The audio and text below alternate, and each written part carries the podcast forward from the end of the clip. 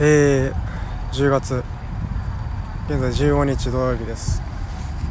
場所はパナソニックスタリアムスイタ大阪でございます。先ほど藤井風初のスタジアムライブラボサボを見てきましてまああのお友達と一緒に行ったんですけど最高でしたね。今ちょっとそのスタジアム出て、まあ、みんなが帰ってる列の眺めながらちょっと丘の上で2人で座りながら喋ってるんですけど。うーんなんか急に回しちゃったから何にも整理のつかないまま喋ってるんですけど。もう語彙も全然出てこないんですけど。とりあえず。とりあえず楽しかったです。あのー、ね4万人規模かな。ガンバ大阪のスタジアムなんですけどサッカースタジアム専用スタジアムだから、まあ、フィールドの距離も近いし。でそうなると、まあ、まあフィールドのアリーナ席があるんですけどステージがあってステージもまあ普通の競技場とかでやるにはだいぶ近く感じたし演出も全て素晴らしくて。まあなんかおいおいねいろんな細かい話はこの後のしっかりした放送でやりたいんですけどとにかく風さんありがとうということでこれからもね大好きでやっていきたいと思います。ということでスタジオ収録に戻します。時刻は0時を回りました。2022年10月24日月曜日明けて25日火曜日。こんばんは伊藤優子です。さあ今夜も始めていきましょうね。さっきちょっと冒頭でね風さんのライブ行った現地からのちょっと撮ったからパッとねすぐ撮ったから2分ぐらいしか多分喋ってないんですけど、まあ、ちょっとそっから今週はお送りしようということで。あのー、最近はねたくさんの方々に、まあ初回から数えて、今回が第25回なんですけど、に来ていただいてて、で、本当に、そしてその、まあ大半というか、基本的に全部かな、が向こうで出会った人、向こうでというか、まあオーストラリアで、ね、ゴールドコーストの高校時代とか、ブリスベンでの大学時代とか。で、まあいい出会いに恵まれたなっていうのは、もう本当にあって。で、だからこそ日本での友達というかつながりというか幼少期の頃からつながってる人たちも出していけたらいいなと思っております。先週はねあのひろみさんに来ていただいてで僕とえっとマイキ君と一緒に住んでたお家に一緒に3人で住んでた時期があってで彼女は今ベルギーにいらっしゃるんですけどそこからお送りしてで番組後期放送後期かのインスタの方にも書いたけどだいぶ、だいぶ緊張してたから あのー、なんかね、個人的には、見たことないヒロミさんだったから、個人的には面白かったんだけど、あのー、次ね、次回で出ていただける時があれば、ね、彼女も自分で言ってたように酒飲んでいくか、どうにかテンション上げてね 望んでいただけたらいいなと思います。いかんせんでもね、全然すごい、僕は放送聞作ったやつちゃんと聞きましたけど、あのー、特にめちゃめちゃ変っていう感じでもなかったんで、全然ね、気に病まずに、ね、聞いてくれればいいなと思います、ひろめさんも。はい。ということで、あの、そう、ここずっと、まあ、1個前ぐらいは通常回だったけども、話してないことがすごいたくさんあるから、どうしようかなと思って。で、あの、ノブロック TV っていうね、あの今テレビプロデューサーとかいろいろやってらっしゃる佐久間信之さんっていう人がいて。でその人がやってる YouTube でまあテレビの企画みたいなこととかまあそれよりもっと先とか今のテレビだとまだできないのかなみたいなことをすごい YouTube でやってらっしゃって。でその100ボケ100ツッコミっていうすんごい今日冒頭から噛んでるけどあの企画とかね他にもたくさんあるんだけどあのそれと別で、ドキュメント、ノブロックドキュメントだったかな、名前。っていうアカウントがあってそこであの最近っていうくくりでいいのか分かんないけど23ヶ月前ぐらいからちょっとアイドルグループを作るプロジェクトみたいにやっててでそのオーディションの模様をもう最初から発足プロジェクト発足のタイミングから本当にもう先行やって最終オーディション顔出しでとかやる過程まででメンバー発表まで全部 YouTube に載っけててですげえ面白くって。でまあ来てる子たちももちろんねそこまで残ってるわけだからすごい面白いしみんななんか見たことないような子たちばっかりなんだけどあの魅力がね。でなんだけどそのもうオーディションの作りがすげえ面白いなと思ってまあその従来のいわゆるアイドルみたいな形だとまあ言ったら二番前時というかね同じ土俵で戦わなくちゃいけないわけだからじゃなくてもっとこう彼の作るアイドルらしいものを作るみたいな感じでそのオーディションの中にバラエティ番組を模したオーディションとかがあってああなんかすげえ面白いなと思ってでちゃんと番組としても見て成立してるしそのオーディションなのにまだ。だからそれがねあの俺すごい見てて楽しくって多分これから今もうメンバー決まってはいるんですけどそこから名前が発表されたりとかなんかいろいろあると思うんですけど皆さんもね、ぜひちょっとノブロックドキュメントで見てみてください。はい。ということで、あの、今夜は、えっ、ー、と、先週ね、先週末か、風さんの、藤風さんのライブ、スタジアムライブに、大阪に遠征に行ってきた感想などをメインに、前日のね、京都でのお話なども交えながらお送りしたいと思いますので、今夜もこの後1時までの1時間よろしくお願いします。有効伊藤プレゼンツ、ボヤージュ改めましてこんばんは伊藤優子です。毎週この時間は有効伊藤プレゼンツボヤージをこの後深夜1時まで1時間お送りします。よろしくお願いします。有効伊藤プレゼンツボヤージこの放送は日本での収録を通してブレスベンゴールドコーストに向けた FM98.1 4EB ラジオからお届けしています。4EB のホームページでは国内外問わずインターネットがあれば世界中どこからでも聞くことができます。FM の番組表から火曜0時のタブにて放送終了後ノーカットアーカイブも最新回から数回前まで配信されますので聞き逃した方はぜひそちらでお聞きください。番組インスタグラムでは生放送時代の配信アーカイブ、そして毎週放送後期アップしています。ぜひフォローしてください。英語で有効伊藤プレゼンツボヤージ出てくるはずです。そして、えー、番組公式 YouTube もお願いします。ボヤジザポッドキャストで出てくるはずです。あの、全部、もう聞けないアーカイブとかも載ってますので、よろしくお願いします。そして、この番組ではメールを募集します。ボヤジキャスト21 at gmail.com までお送りください。留学においての質問や放送を聞いてのリアクションメールを何でも募集しています。えー、ということで、あのー、先週ね、ひろみさんが3曲選曲していただいて、その中の1曲に、ニュージェニアのティーナーテっていう曲があって、で、イタリア語のナポリの鉛って言ってたと思うんだけど、あのその曲がね、すごいかっこよくって。で、Spotify とかで普段聴いたりするんですけど、最近。なんかこのジャケット見たことあるなって思って。で、もしやと思って、おなじみのあの、マイキ君のね、インスタを見に行って、したら、ニュージェニアのこのアルバムの LP 版の写真が載っててね、持ってんじゃん、聞いてんじゃんと思って。で、おそらく僕らが一緒に住んでた頃は、まだこれ重なってないと思うんですよ、時期的に。だからお互い離れたとこで同じ音楽に出会って好きで、あの、聴いてるんだなって思って面白いなと思いましたね、シンクロニシティが。うん。で、それこそね、彼に教えてもらったセレビのカンパネラも、この間、ファーストテイクで、エジソンだったかなエジソンのファーストテイクが出ててめちゃめちゃよくって原曲とまたちょっと違う癖のある歌い方もしてたしあと新曲がね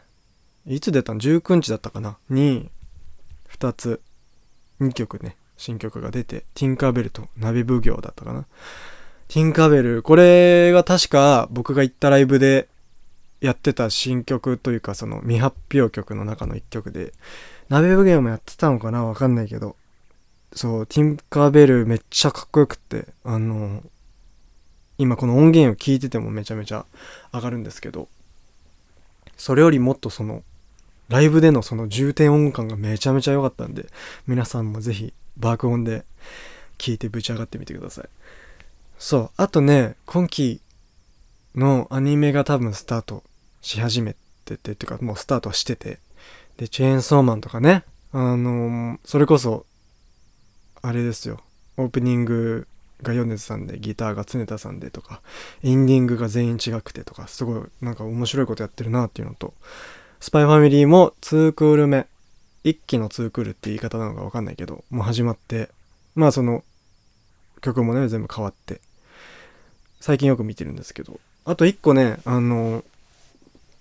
あそうだ。かぐや様ももうすぐ原作がねあと何話23話で終わっちゃうんだよね。だからちょっとどういう終わり方するのかすごい気になるから楽しみなんですけど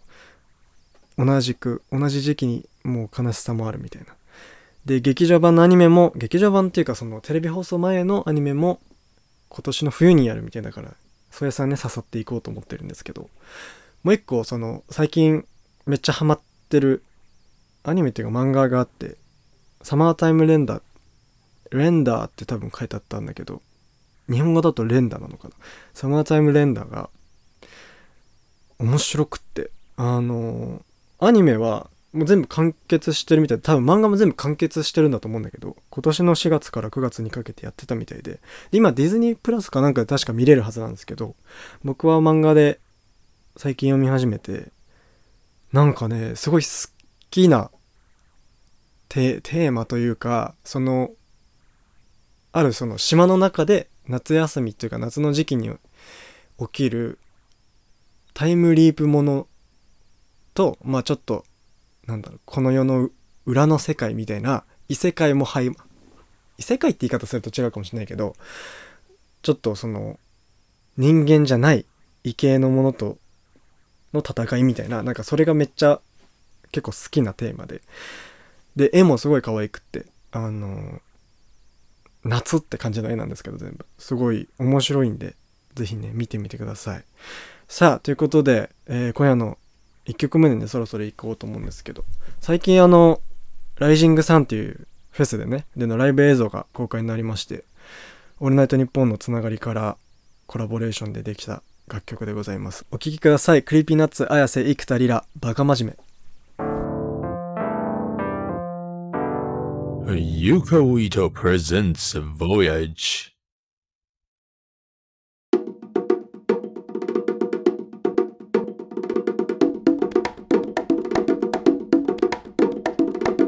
Yuko Ito presents Voyage.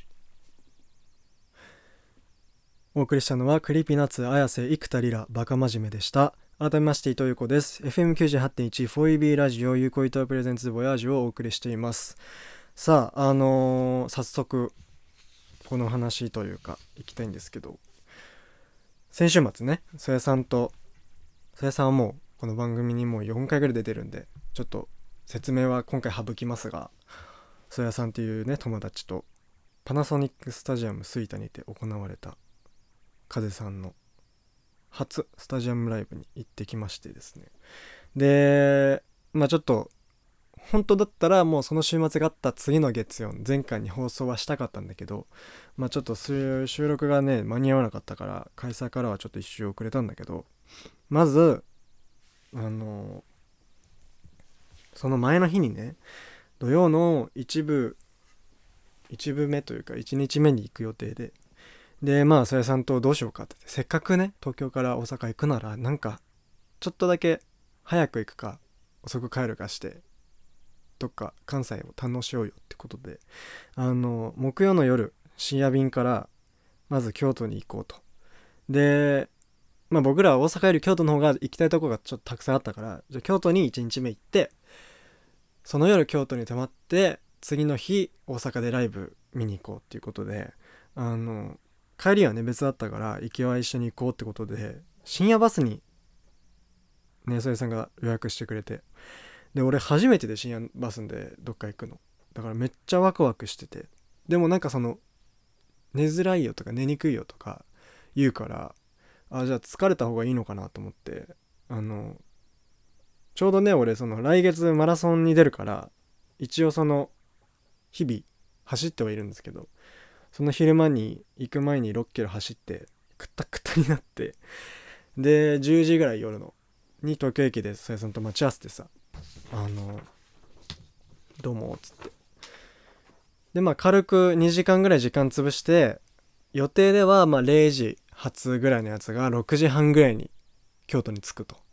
でまあ6時間だったらまあ寝た方がいいしもうクタクタだしと思ったら全く寝れんくって。あのね飛行機より寝づらいっていうか自分がこう椅子に座ってまあリクナイニングとかカーテンもあるから一応その個人的空間には簡易的にはなるんだけどまあ足がねあの入りきんなくて全部。狭いから。だから伸ばせないしでなんかもうずっとリクナイニングもまあ倒してはいるけどちょっと足がもう入んないからちょっとじゃあお尻上げてみようとかするんだけど全くこうピーンって伸びて寝ることができなくて。多分30分ぐらいこううたた寝してあのー起きちゃってっていうのを繰り返したから全然寝れてなくって。で着いたらまあ朝6時なわけよ。でまあ宗谷さんも案の定あんま寝れてなくって。でまあせっかくだし京都来たからね朝から動いたらまあ得じゃんみたいな。一日ねこっから夜まで何十時間もあるわけだから何しようかっつって。でもう一発目ね7時過ぎぐらいにもう伏見稲荷行って俺初めて行ったんだけど有名じゃないですかあの千本鳥居だったかなみたいなのがこうブワーってあって多分1,000本以上あるような勢いだったんですけど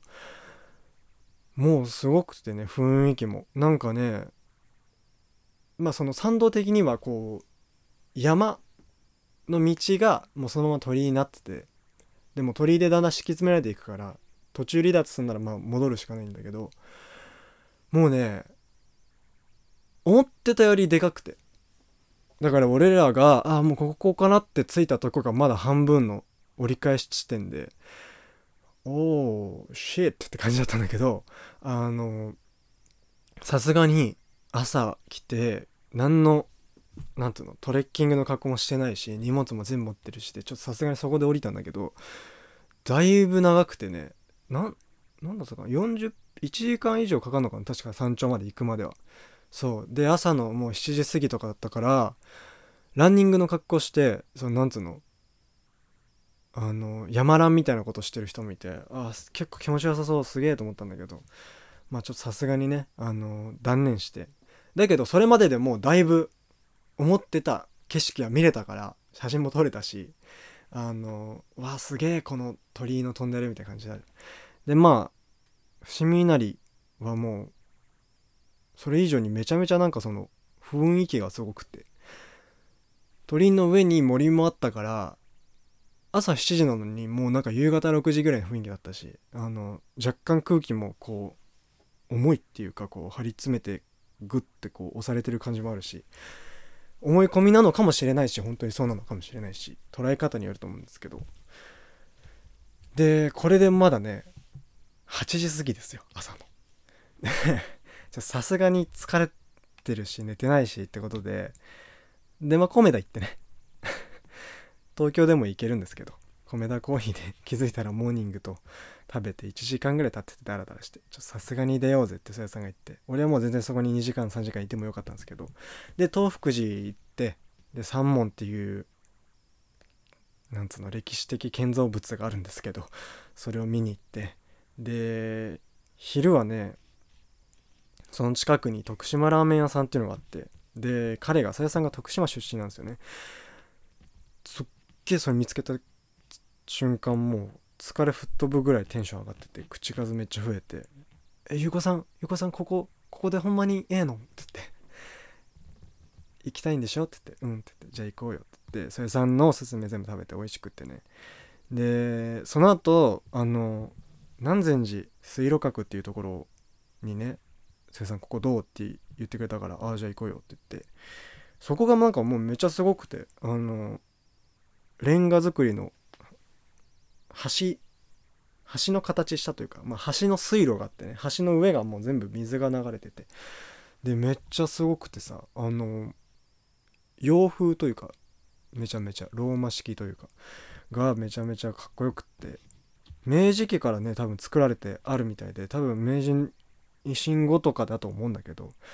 なんかいわゆるね映えスポットみたいなところになってたからちょっと調子乗って2人でも写真撮ったんだけど。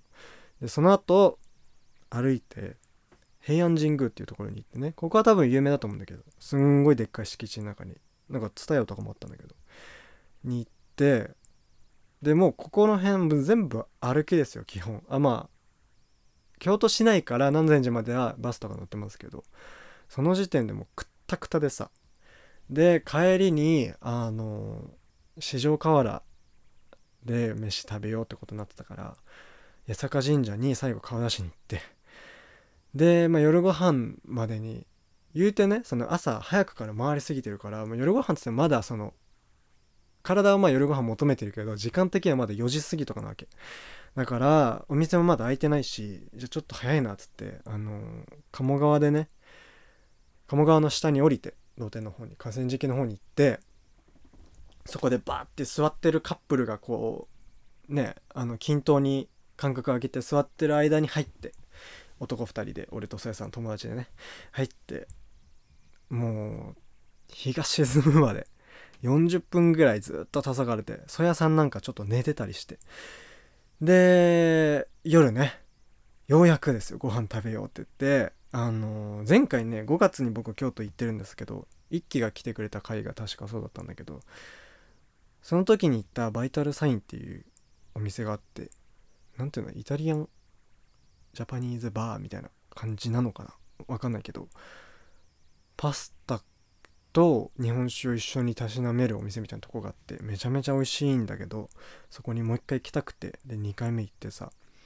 もうすんごい美味しいから是非行って行ってね見てほしいんだけど日本に来た際はね。で前に飲んだ？日本酒をね同じものを頼んで飲んでね。ちょっとこう勝手に簡易的ノスタルジックに浸りながらそやさんと喋りながらやってたんだけどもう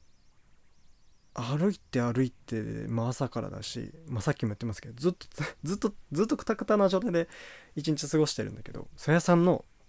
スマートウォッチに歩数と移動距離を測れるシステムがついてたからちょっと見てよって言われて見たら20キロ以上歩いててすげえなって言ってでもさすがにこれは帰ろうって。まだ8時だったんだけど日本で言うとまだ全然これからみたいなね時間帯ですけどもう帰ろうって言って。で夜は一期のうちに泊まらせてもらうことになってて。で彼はバイトしてたから仕事だったからあの夜結構夜遅くに帰ってきて軽くちょっと喋って寝たんだけどその時にね僕としてはすごいちょっと個人的には面白くてというかあの不思議な感じで本来ね出会うはずのない曽谷さんと一輝を自分を介してつながらせてつながらせてっていうかつなげて3人で喋ってワイワイしてる感じがすごい楽しくってまた線が1本増えたなと思った1日目でしたね。えー、ということで、えー、曲に行きたいと思います。まだね、風さんとこまでたどり着いてないんですけど、えー、この曲はライブではね、やんなかったんですけど、すごく好きな曲でございます。藤井風、もうええわ。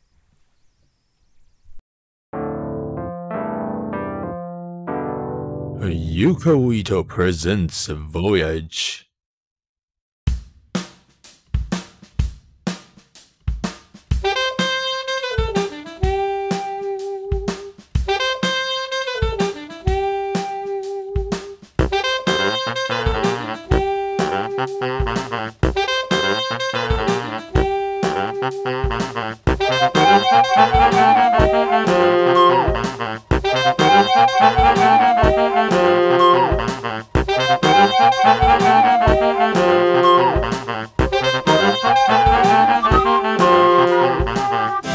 Yuko Ito presents Voyage. お送りしたのは藤井風もうええわでした。改めまして伊藤優子です。お聞きの放送は 4EB ラジオ 98.1FM 有効意図プレゼンツボヤジこの番組では海外生活においての質問やリアクションメールを募集します。メールアドレスはボヤジキャスト21 at gmail.com までお送りください。えー、今夜は風さんスタジアムライブ遠征会ということで、先ほど怒涛の1日目くたくたな1日目が終わりようやくライブ当日2日目に行くんですけどあのー朝ね一気日で起きて清水寺がすごい近くてねあのーお家が五条坂の途中にあるから。だからちょっと昨日行けてなかったしってことでそやさんに行こうって言われて疲れてるけどもさすがに行っとくかってことであの朝清水寺に軽く行って。でその後1日目その徳島ラーメン食べたりイタリアン食べたりしてるから全く京都してないからあの本当にもうねあの目つぶしぐらいの感覚で抹茶ソフトだけ食べてそれで大阪に向かってね。でそやさんがあのカプセルホテルプラスサウナ浴場もついてるみたいなところを準備してくれてて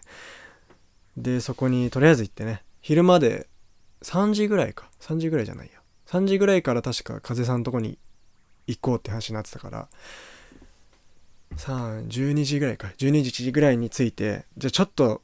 お風呂とサウナ入って綺麗になってから行こうっていうことで行ったんだけど俺髪がね今すごい長いからやべえ。乾かねえ間に合わねえっつってすごいドタバタして出てって。んでようやく出発してね風さんのあの会場までたどり着くんだけど会場がその吹田スタジアムっていうガンバ大阪のねサッカースタジアムなんだけどあの万博公園駅から歩いて行けるから自分生まれて初めて太陽の塔生で見てなんかすげえな圧あるなと思ってみんなね写真撮ったりしてたんだけどもう会場着いたらさもうまあ駅からなんだけどもうすっごい人で。でまあそれ4万入るってなると当たり前なんだけどすごい人でさ。あーなんかこんなに一日で集めれる人になったんだなっていうかもうもうそこにいるんやっていうのがあって。でさやさんが物販のね整理券っていうのをなんか取ってて俺その存在知らなかったからそれなかったら俺は買えないんだけどだからさやさんがちょっと欲しいのあるから並んでくるわって言ってあじゃあこれもお願いって言って1個ねお願いしてねバッグを。でもうほんとギリギリにさ結構もう係員の人もこの後の並んだ人は多分買えないかもしれないし会場間に合わないかもしれませんみたいな言っててやべやべと思って。でその物販の出口のとこで待っててさでみんなもう走ってるわけ。で5分前ぐらいにさやさんがギリギリ変えてあっぶねーと思いながらで席向かって。でまあ放送後期で写真とかいろいろあげますけど本当にね中入って正面 S 席だったんですけど正面ステージでアリーナが前にあってっていう中央の席の何段目ぐらいかなわかんないけど10段目ぐらいでめっちゃラッキーと思ってめちゃめちゃ真ん中でね見れたから。でその物販も例のごとくみんな買い変えたのか買いさびれたのかで結構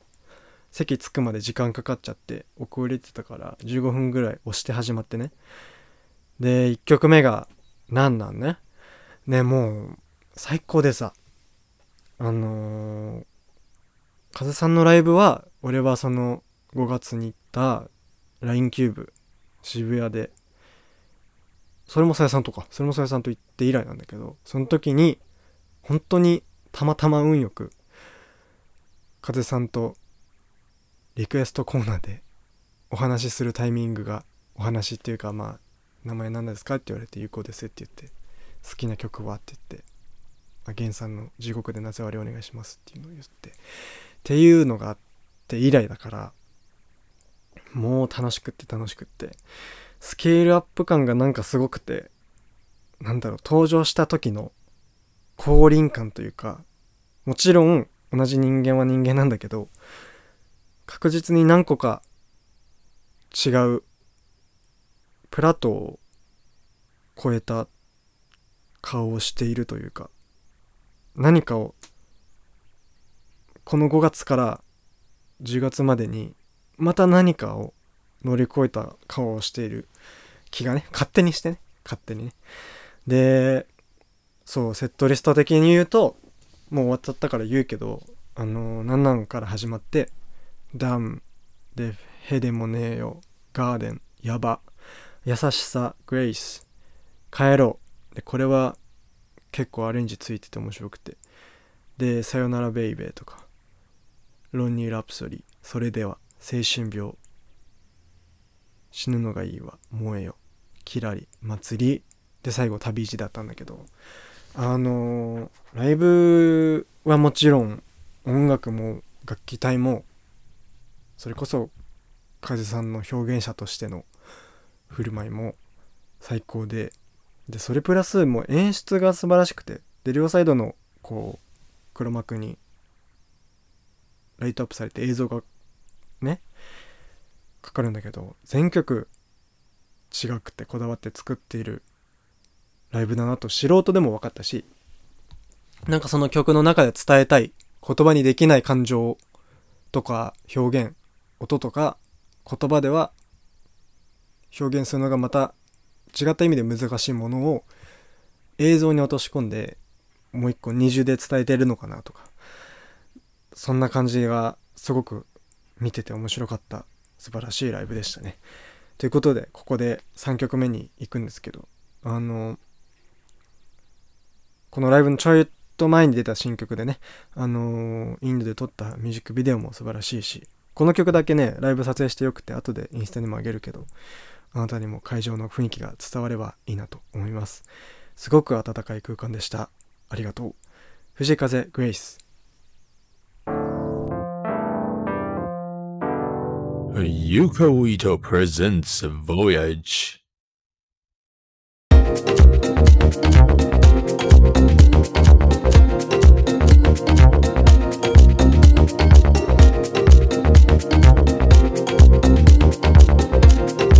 Yuko Ito presents Voyage.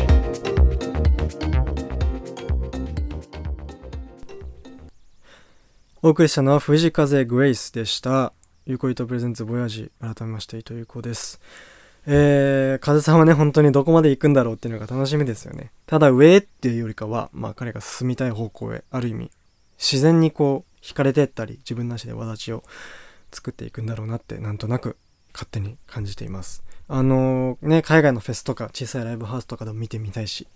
やりたいことをやりたいだけやってるのを勝手に受け取りたいし、多分何でもわーってすごいって受け取るからあのその中でも自分なりにねさっきみたいにこういうことなのかなってしっかり考えてこれからも感じていけたらなというふうに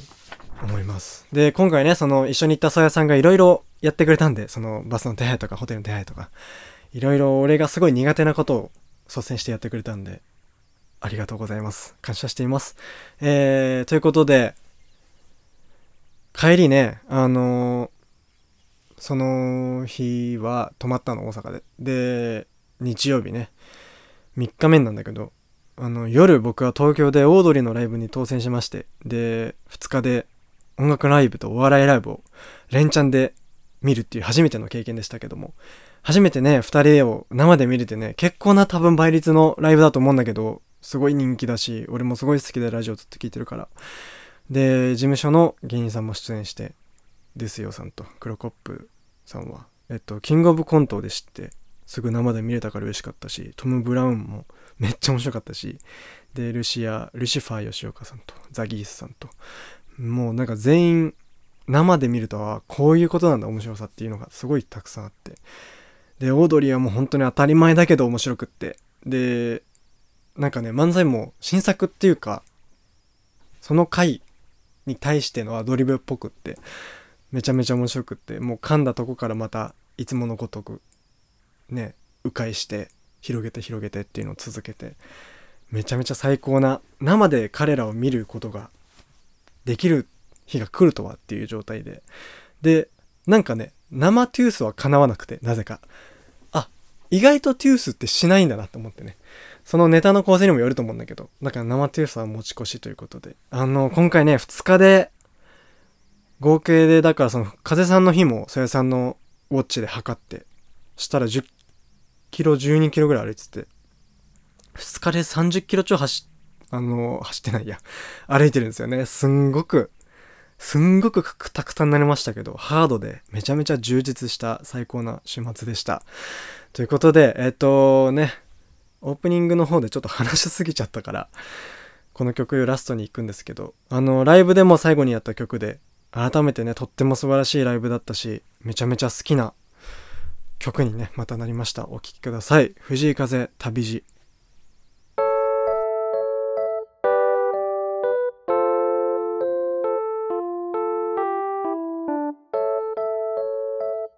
Yuko Ito presents Voyage.